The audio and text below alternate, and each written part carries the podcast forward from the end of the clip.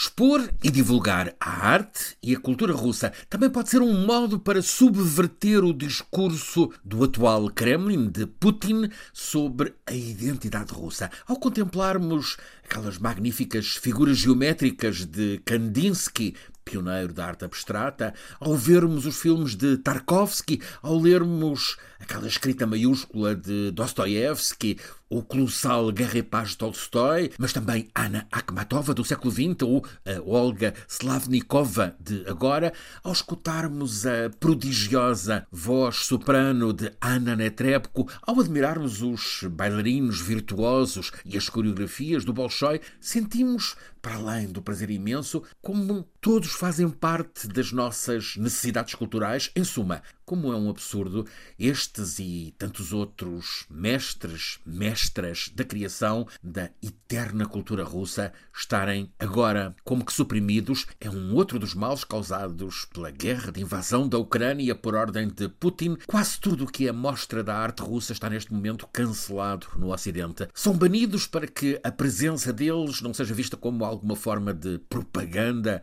do veneno do político assassino que está no Kremlin. Isto acaba por introduzir uma contradição, pois ao ser-lhes aos artistas, aos criadores, atribuída a figura de representantes de uma ditadura, está a ser contrariada a ideia de liberdade individual que é marcante na criação artística. Mas há exceções. Em Málaga, sul de Espanha, em 2015 foi criado o Museu da Arte Russa. É uma extensão do Museu Estatal de Arte Russa de São Petersburgo. O município de Málaga, terra natal de Pablo Picasso, decidiu investir em Málaga como cidade das artes tem, já tinha um Museu Picasso e em 2015 decidiu abrir uma extensão do Pompidou de Paris, vanguardista, e uma opção mais clássica, o Museu da Arte Russa. O município de Málaga fez um contrato por 20 anos, 2015 a 2035, com o Museu de São Petersburgo e, mediante um pagamento, 400 mil euros anuais, a arte russa circulava entre os dois museus, São Petersburgo e Málaga. No ano passado, naquele 24 de fevereiro de má memória,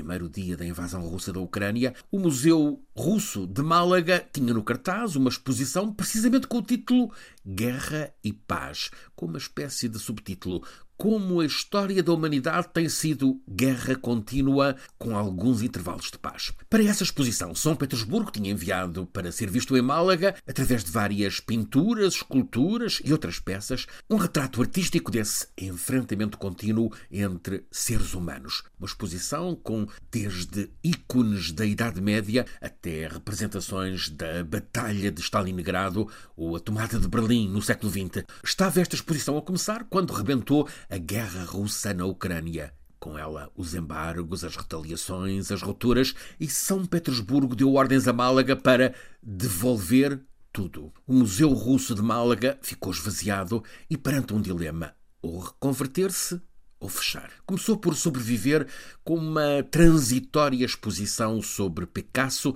tentar explorar influências das vanguardas russas, até que este ano o museu se reinventou. Continua a mostrar a arte russa, mas agora de coleções privadas. A mecenas britânica Jenny Green é uma apaixonada pela pintura russa. A coleção privada dela tem 76 quadros que vão de Kandinsky a Goncharova, passando por uma luminosa troika de Malyavin. E é isto que está em exposição até junho no Museu Russo de Málaga. Assim, a exibição de pedaços da grande cultura russa sem o risco de participar na propaganda do psicopata do Kremlin. Aliás, antes pelo contrário.